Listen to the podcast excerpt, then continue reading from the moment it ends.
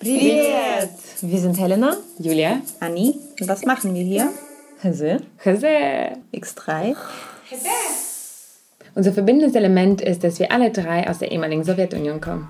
Wir erzählen unsere Geschichten und die Geschichten anderer, fragen uns, wie es war, nach Deutschland zu kommen. Hier ein Leben aufzubauen. Und was jetzt eigentlich abgeht. Hi. Hallo. Hallo. Wir haben heute eine ganz besondere Folge am Start. Die nennen wir Gürtelrendezvous. Wir beschäftigen uns mit der sowjetischen Erziehung, die wir in unserer Kindheit genossen haben. Naja, genießen trifft es ja nicht ganz zu, ne? Ja. Nicht, nicht ganz. Aber es waren auch nicht nur wir. Es waren nicht nur wir, die diese Maßnahmen erleben durften, sondern also ich glaube, das sind Generationen von Sowjets, die durch diese Erziehungsmethoden ja, erzogen wurden und damit auch unsere Eltern. Ja, total. Meine Mutter hat immer gesagt, ach, das ist ja noch gar nichts. Wir wurden noch viel schlimmer vergüttelt. Viel strenger erzogen. Viel strenger erzogen. Das ist ja noch gar nichts. Ich meine, wir haben alle eine strenge Erziehung genossen und unsere Umgebung auch. Also ich bin der Meinung, dass ich eine sehr strenge Erziehung genossen habe. Auch wenn es nicht immer mit dem Gürtel war. Aber es fällt in diese Kategorie. Ich musste nämlich immer in die Ecke gehen. Und wenn es besonders schlimm war, auf den Knien in der Ecke stehen. Oh, das ist ja, Das das ist ja fast wie Gürtel. das ist hart. Und zum Glück nicht auf grobem Salz. Entschuldigung, aber ich hatte mal, ich hatte mal so Auf Kieselsteine. Nein, aber das war eine Methode. Ich glaube, das hat irgendwie sowas. mm, Ich glaube, das kommt ehrlich gesagt aus dem Christentum oder so. Weil ich kann mich erinnern, ich hatte so Bildchen als Kind, wie so auch Sammelbilder oder Postkarten mit so alten Gemälden drauf oder so. Und auf dem einen war halt auch wie so eine Art Dorfschule oder was auch immer, irgend so eine kleine Volksschule. Das war so ein Raum mit Kindern, die hinter Barte Schulbänke. Schulbänken saßen. Und ein Kind stand in der Ecke und dann war da irgendeine Beschreibung dazu auch. Und das war dann nämlich so, dass man also auf grobkörnigen Salz dann anscheinend knien musste in der Ecke und das hat dann die Knie wundgescheuert und so. Das waren halt Methoden aus dem vorletzten Jahrhundert, wie man bestraft wurde. Nee, das nicht. Ich muss, ich, ich, muss, ich muss ein bisschen lachen. Aber das ist genau auch dann passiert, wenn ich in die Ecke gestellt wurde, weil ich diese Erziehungsmethode nicht verstanden habe. Und meine eine Schwester, die nur ein Jahr jünger ist als ich, wir haben alles immer gemeinsam angestellt. Das heißt, wir wurden auch gemeinschaftlich bestraft. Oh wow. Das heißt, sie ging in die eine Ecke und ich in die andere Ecke an einer Wand. Und wenn Kinder gleichzeitig bestraft werden, natürlich fängt man an, hysterisch zu lachen, das nicht ernst zu nehmen. Und dann wird die Strafe immer grausamer. Dann muss man eben auf die Knie. Oh Gott. Ja, ein Rendezvous mit der Ecke. Ja. Also bei uns, ich kann jetzt tatsächlich nicht sagen und mich nicht so richtig erinnern, ob das jetzt so oft war oder nicht, aber es war bei uns nicht der Gürtel, sondern die Plotka. Oh Gott. Und das ist, so eine, das ist so eine Art Knute gewesen, aber die war auch keine, also es war keine Lederknute oder so, sondern es war ein Objekt. War das nicht Was- so ein Bambusding oder sowas? Ach so, nee, das war Plastik. Oh, Plastik und noch. Ja, und äh, das war so klein und ich glaube, das war einfach zweckentfremdet. Meine Mutter, also weil mittlerweile haben wir mit den Eltern auch schon des Öfteren darüber gesprochen und auch gelacht, aber auch nicht nur gelacht. Also wir können mittlerweile auch vor Freunden oder also vor allem darüber reden. Und sie haben gesagt, das war ein Obstkorb. Und das war so der Griff eines Obstkorbes anscheinend, der zweckentfremdet wurde. Meine Eltern sind ja der Meinung, das wäre eher ein Instrument Ustraschenie, also dass das wie so irgendwo hing in einer Ecke und uns drohte, wenn wir uns nicht benehmen. Aber es kam auf jeden Fall zum Einsatz ein paar Mal. Vielleicht jetzt auch nicht so häufig, aber wir können uns daran erinnern.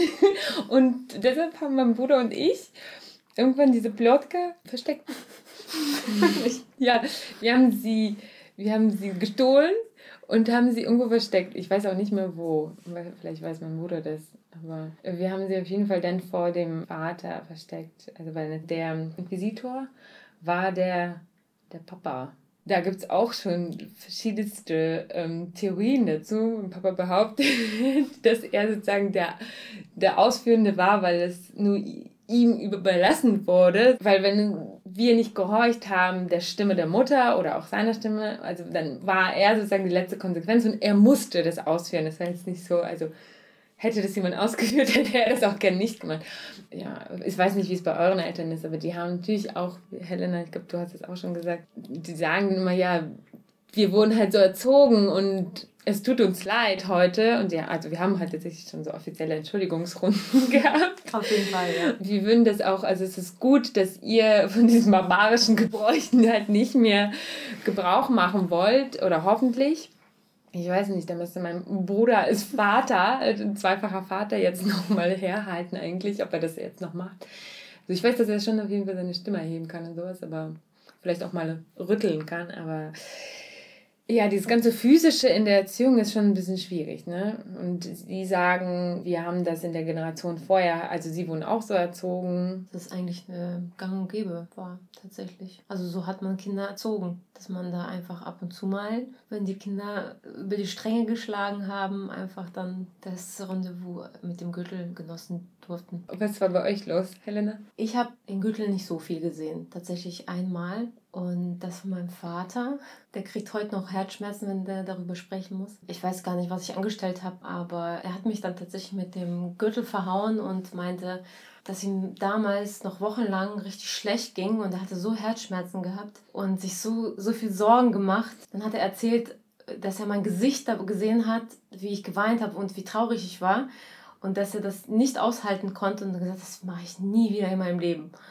Und so war es dann auch. Also er hat zwar mit uns geschimpft, aber nicht mehr mit dem Gürtel oder so. Mein Bruder hat tatsächlich sehr viel Rendezvous mit dem Gürtel gehabt. Sehr, sehr viele. Meine Mutter musste dann ran, weil mein Vater das nicht so richtig konnte. aber er hat einfach als Junge damals super viel Scheiße gebaut. Und dementsprechend hat er natürlich viel zu spüren bekommen. Wir wissen ja aus der Schulfolge, dass dein Bruder ein Provokateur ist. Ja, also ist gut auch. Aber Bei uns ist es tatsächlich so, dass er als Kleinkind sehr viel rebellischer war. Und ich war dann im jungen Erwachsenenalter dann mehr rebellischer tatsächlich. Ich war als junges Kind war ich super leise und man hat quasi nicht mitbekommen, dass ich überhaupt da war. Und er war sehr, sehr rebellisch und hat sehr viel Scheiße gebaut. Aufmüpfig. Ja. Total, ja. Bei uns war es andersrum. Ich war auf jeden Fall der Troublemaker. Ich war, das, ich war der Teufel. So wird es von allen herangetragen. Ich vermute ja, dass es eine Verschwörungstheorie ist. Ich behaupte eine Bestellung fest. Das muss sich um eine Verschwörungstheorie handeln und ein großes Missverständnis Aber Это было давно неправда, да? Ja, es kann schon sein. Ich war halt auch rebellisch. Also man hat versucht, den Rebellen in mir zu unterdrücken, bändigen. zu bändigen. Mein Bruder war der Ältere und er wurde, so wie bei euch auch, ich glaube, das wurde dann so kollektiv behandelt manchmal. Also wir mussten dann beide leiden. Und nach der Meinung von allen war ich aber meistens sozusagen das böse Kind. Ich weiß, ich kann mir gar nicht vorstellen, dass es stimmt. Ich war doch viel kleiner. Dafür viel frecher. Wenn du das so sagst, glaube ich, ist dir sofort. ja, ich glaube, er muss dann wegen mir viele Sachen auch reinstecken, weil er war der liebe, süße Söhnchen. Nee, bei uns war das nicht so. Also ich weiß auch gar nicht, ich kann mich nicht erinnern, was wir angestellt haben, aber wir haben auf jeden Fall Sachen angestellt, die wohl alle aufgeregt haben. Es war aber sehr lustig, weil mein Papa hat von diesen Erziehungsmethoden überhaupt gar nichts gehalten, weil er selbst sehr viele Gürtelrendezvous hatte. Und ich glaube, dass es für ihn eine traumatische Erfahrung auch als Kind war. Und er wollte das auf keinen Fall an seine Kinder weitergeben. Aber wenn die Umgebung so funktioniert, ist es krass, sich dagegen so alleine zu stellen. Also er hat das grundsätzlich verneint wenn er nach Hause kam, hat er uns mal gefragt, oh, was habt ihr heute so angestellt? Ja, und dann mussten wir, das war sehr lustig. Und dann haben meine Schwester und ich erzählt, was wir so angestellt haben. Und wir waren klein, wir waren vier, fünf. Meine beiden anderen Geschwister waren noch nicht geboren. Ja. Und dann haben wir so erzählt und im Gesicht meines Vaters hat einfach so ein Lächeln gestanden, das er unterdrückt hat, weil er das unheimlich süß fand was wir da wohl erzählt haben. Und wir haben irgendwie statt Entschuldigung immer Dankeschön gesagt. Und er hat uns nicht korrigiert. Das heißt, wir haben aufgezählt, was wir so angestellt haben und haben am Ende gesagt Dankeschön. statt Entschuldigung, wenn man irgendwelche, irgendwas eben angestellt hat. Und wenn wir das am Ende gesagt haben, sagte er, okay, aber dann nie wieder, okay? Und wir so, okay. So ähnlich so, wie mein Vater später. aber meine Mutter war so streng. Meine Mutter war übelst streng. Und mein Papa hat den Ausgleich so dazu geschaffen. Und bei meiner Mutter mussten wir wirklich in die Ecke gehen. Ja, auch ohne Diskussion, ohne nichts. Also es hat einfach auch ein Blick gereicht und dann hat man das gemacht. Das war bei uns war das so, dass meine Mutter auch immer die Strenge sein musste, weil mein Vater es einfach nicht so richtig konnte. Da reden wir heute noch drüber, wie mein Vater geschimpft hat weil meine Mutter immer gesagt hat, schimpf doch mit ihm, weil sonst bin ich ja, sonst ist man ja selber immer die Böse. Und ja, dann schimpft verstehe ich auch diese Rolle. Und dann ging mein Vater und sagt, Sasch, nur Piristan. Und das war dieses ganze Schimpfen, fertig. so. Also ich übersetze das mal. Alex, hör auf bitte. So das war das ganze Schimpfen und wir lachen heute noch drüber. Das war seine Art zu schimpfen mit einem und weil man dann sagte, okay, ich hör auf. Okay, gut. so, und dann war das Schimpfen zu Ende. ja. Ich denke, dass sowas erst nach der Gürtelphase war. Ja, das bilden sich ja dann so Systematiken, familiäre kleine Systematiken raus. Also man checkt ja dann auch das System dann irgendwann. Ja.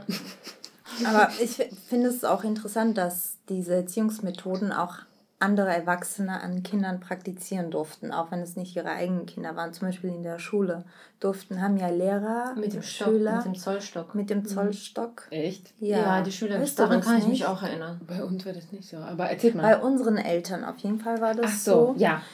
Als ich zur Schule ging, war das, glaube ich, auch noch üblich, weil ich bin 90 eingeschult worden, worden, also in dem System im Prinzip, noch im sowjetischen System. Und ich weiß, dass meine Mutter oder meine Eltern, eigentlich meine Mutter, zu meiner Lehrerin gegangen ist und hat gesagt hat, sowas wird an meinem Kind nicht praktiziert. Und Wenn, dann mache ich es.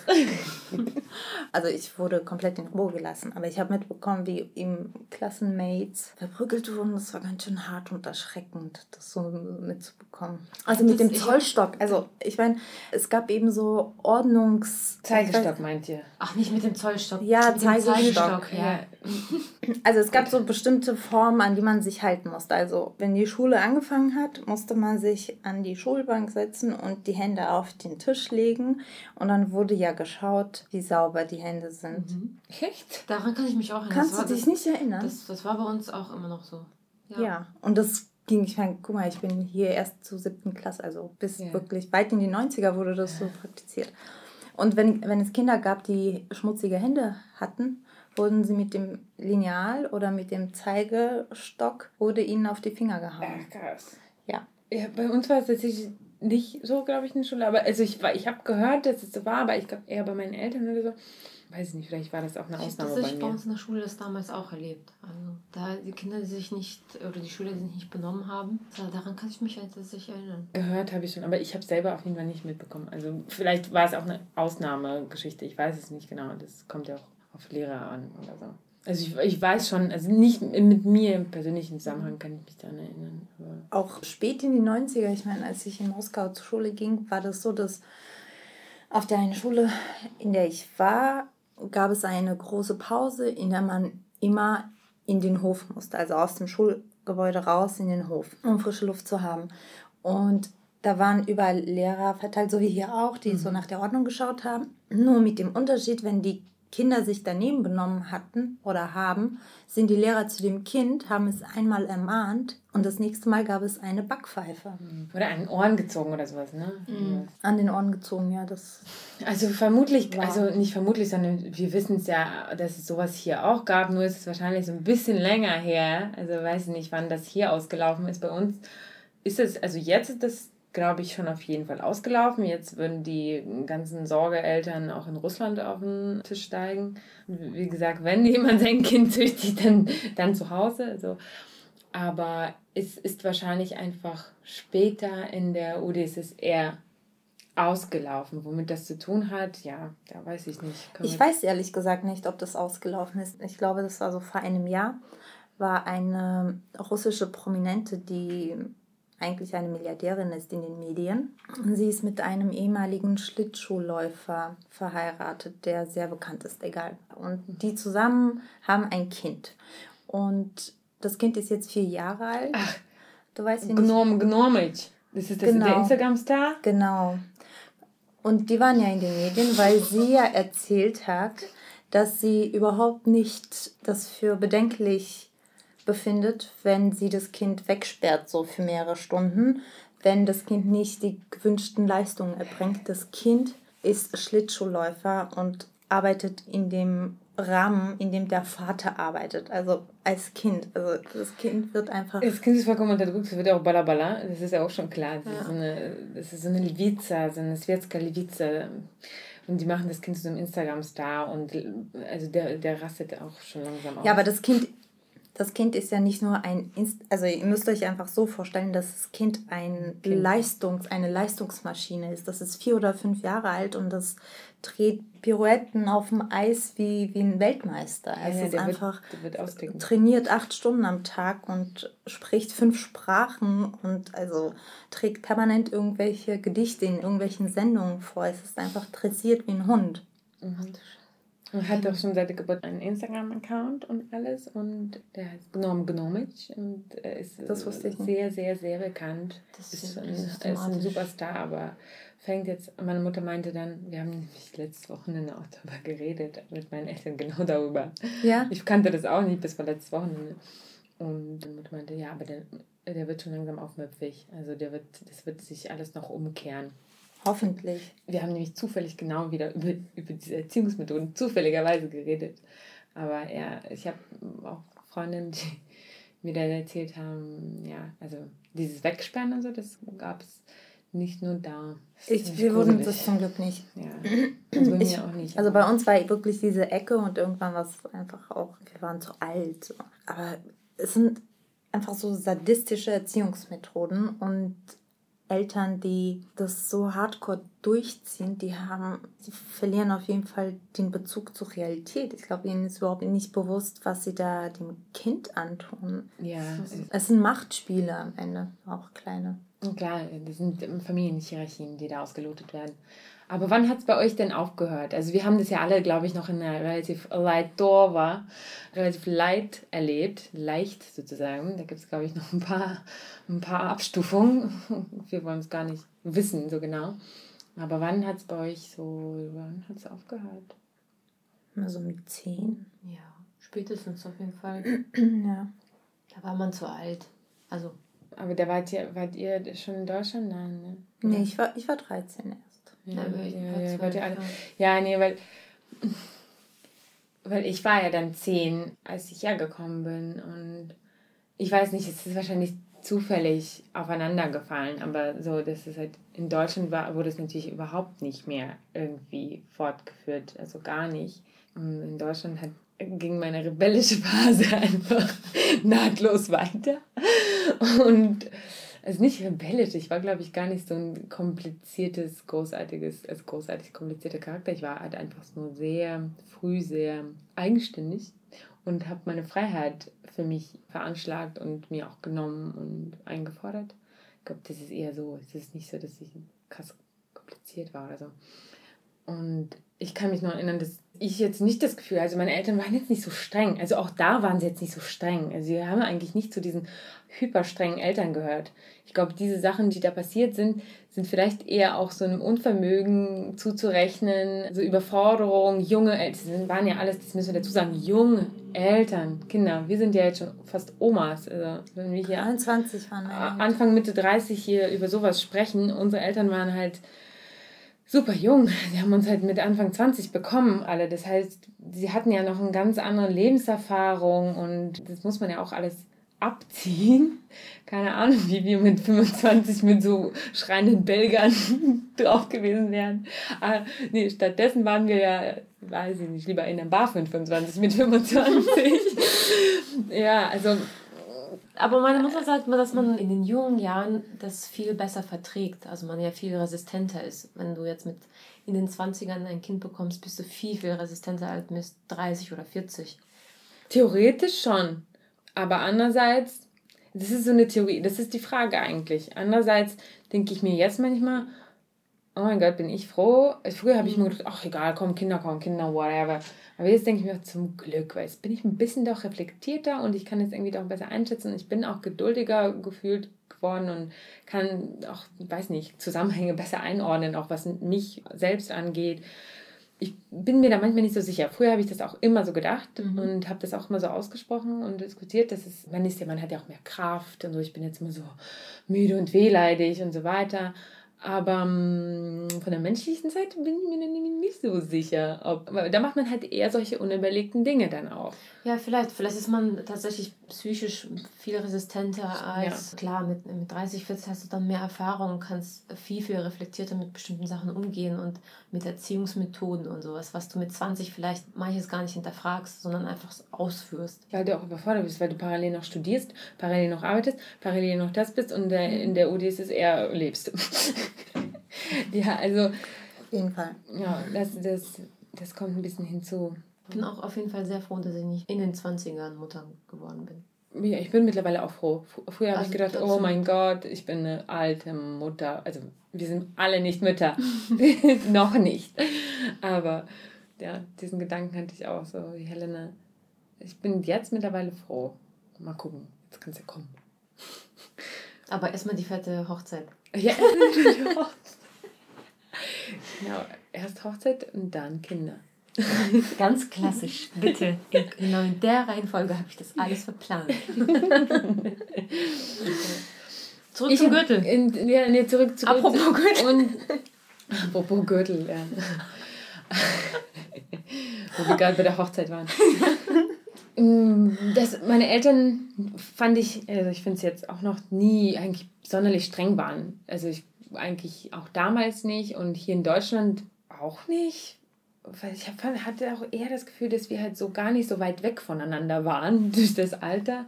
Mittlerweile hängen wir eher miteinander ab. Also wenn wir uns sehen, dann chillen wir zusammen. Ne? Also dann, das hat auch gar nicht so ein Eltern-Kind-Gefühl mehr. Aber wir, wir mussten das schon überwinden, dieses Eltern-Kind-Ding. Mm, das gab also schon natürlich eine Entwicklung dahin. Jetzt mittlerweile sind wir alle erwachsen und können uns auf einer Augenhöhe austauschen. Aber musste man überwinden. Aber auch im Teenageralter, als wir hier waren und es war alles kompliziert, auch ich meine für uns und wir haben, ich habe zu Hause gar nicht so groß was erzählt, weil ich keine Probleme nach Hause bringen wollte, weil ich wusste, haben genug. Aber sie haben natürlich dann auch nicht, nicht so viel gewusst über mich und hatten natürlich immer so Sorgen und haben manchmal versucht, streng zu sein. Und dann habe ich immer angeguckt und meinte, like, really? So, nein, ich komme zurück, wann ich will. Und du kommst um zwölf zurück. Nein. ich weiß nicht, wie es bei euch war. Also es gibt ja so Familien, die so, mm, ich habe das auch bei manchen russlanddeutschen Accounts oder so gesehen, wo es dann auch so Kommentare gibt, so ja, so strikte Familien und oder auch andere Post-Ost-Familien, die gar nicht jetzt unbedingt russlanddeutsch sind, das ist so alles so sehr strikt war im Vergleich vielleicht zu ihren deutschen Familien. Da hatte ich jetzt, also ich persönlich habe nicht diese Erfahrung. Ich weiß nicht, wie es bei euch war. Bei mir war das überhaupt nicht. Also das war nie Thema zwischen unseren Eltern und uns. Wir sind sehr frei groß geworden.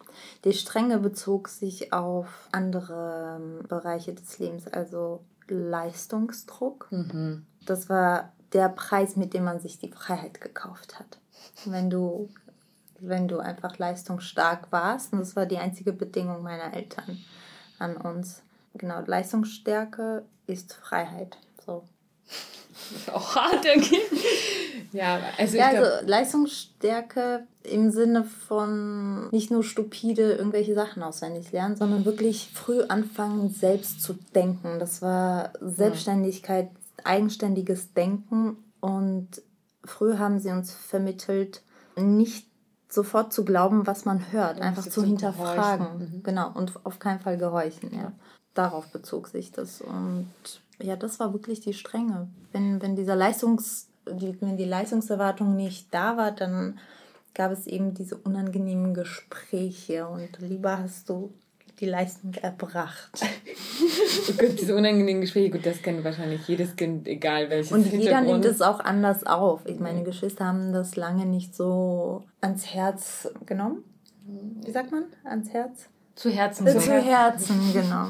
Ich habe das sehr zu Herzen genommen, weil ich von vornherein einfach extrem hohe Erwartungen an mich selbst habe und wenn sie jemand von außen auch noch draufpackt. Meine Eltern haben das schon sehr dosiert gemacht, aber wenn sie gemerkt haben, okay, ich ruhe mich irgendwie aus auf meinen Leistungen oder so, dann wurde so eine Prise Salz gestreut in die Wunde. Ja, ich glaube, Leistungsdruck, also ich sehe den Leistungsdruck, wir, wir haben, glaube ich, alle hier so ein bisschen so ein Ding mit dem Leistungsdruck, aber ich, bei mir kann man gar nicht so, ich kann das gar nicht sagen, dass das durch die Familie kam, also durch die Familie, durch das gelebte Leisten, weil wenn du als Migrant hierher kommst und eine neue Sprache lernst und dich zurechtfinden musst und so weiter, dann ist es ein gelebter Leistungsdruck. Also du leistest ja einfach doppelt. Du musst dich in ein vollkommen neues Land einfinden und so weiter. Das war aber gar nicht so von oben herab, also von, nicht von oben herab, also von den Eltern so hm, eingefordert. Es war eher klar, dass wir, also Migranten generell alle, müssen mehr leisten, also müssen meistens doppelt leisten. Ich meine, wir mussten Sprache lernen, wir mussten uns einfinden in alle Traditionen. Dieser Leistungsdruck ist, glaube ich, bei uns allen, ja, in dieser Transitphase sozusagen reingegangen ins Blut. Man sagt ja auch, bei Russlanddeutschen ist ja eh so ein Schaffe-Schaffe-Ding. Das ist ja so, eine, so ein Stereotyp, den auch aus, also wenn du nach Kasachstan oder Russland gehst, ist ja da weit verbreitet, dass, es, dass da die Deutschen eh so ein bisschen immer so waren. Aber ich glaube, auch da liegt es daran, dass sie auch da Migranten und Deportierte waren. Es ist ja immer so, dass Minderheiten, wenn sie irgendwo sind, mehr leisten müssen. Ne? Ob das, also man sagt das ja auch über jüdische oder also das sind halt alles nomadische oder migrantische Diaspora-Völker, die müssen halt immer mehr leisten und deshalb haben sie sich mehr einfallen lassen oder deshalb haben sie mehr gearbeitet. So ist meine, mein Verständnis von diesem Diaspora-Leistungsdruck, der ist halt eh immer halt gegeben, der ist sozusagen mit in die Wiege gelegt. Und wenn da mehrere Generationen von Diaspora-Generationen in der Familie sind, dann kann man sich ausrechnen, was dann halt rauskommt am Ende. Was bei uns auch war, also dieses Argument, ne, wenn ich sage, okay, ja, du bist im Zweifel aber da, und dann sage ich, okay, warum? Also es gibt keine Logik. Also dieses kritische oder einfach dieses eigene Denken. Wenn du halt argumentativ da warst, dann hast du dich freigeredet. Also, weil das war, hat dann gegen die Logik der Eltern ja auch widersprochen. Also, weil sie sind sehr logische, sehr effizient denkende Menschen, sind Ingenieure. Sie werden halt, leere Phrasen sind ihnen auch nicht angenehm selbst. Und dann war das dann halt auch ziemlich schnell gegessen. Das ist halt mit diesen Grenzen, wo, mit ihren Versuchen, uns oder mir Grenzen zu setzen, weil das widersprach ja auch ihrer inneren Logik. Und dann mhm. war das auch okay. Also wir waren zum Glück jetzt auch nicht so die Trouble-Kinder, weil dann wahrscheinlich die Erziehung doch relativ, ja, nicht streng war, aber irgendwie halt solide wahrscheinlich so. Okay, keine Ahnung. Man wollte ja vernünftige Menschen ja. erziehen. ja. Sind wir das? Ehrlich. Vernünftig. Da sind wir. Natürlich sind wir das. Würde ich jetzt behaupten. Vorzeigbar. Vorzeigbar, ja. Meine Eltern wollen irgendwie immer stolz auf ihre Kinder sein. Deswegen ist das vielleicht auch die Strenge, die dann immer mitschwingt. Es ist auch der Blick von außen, dass das ist sagt, natürlich ne? sehr, sehr ironisch gemeint. Ich denke, die, was wollen Eltern? Eltern wollen einfach, dass ihre Kinder glücklich sind. Ne, das ist eigentlich das Ziel.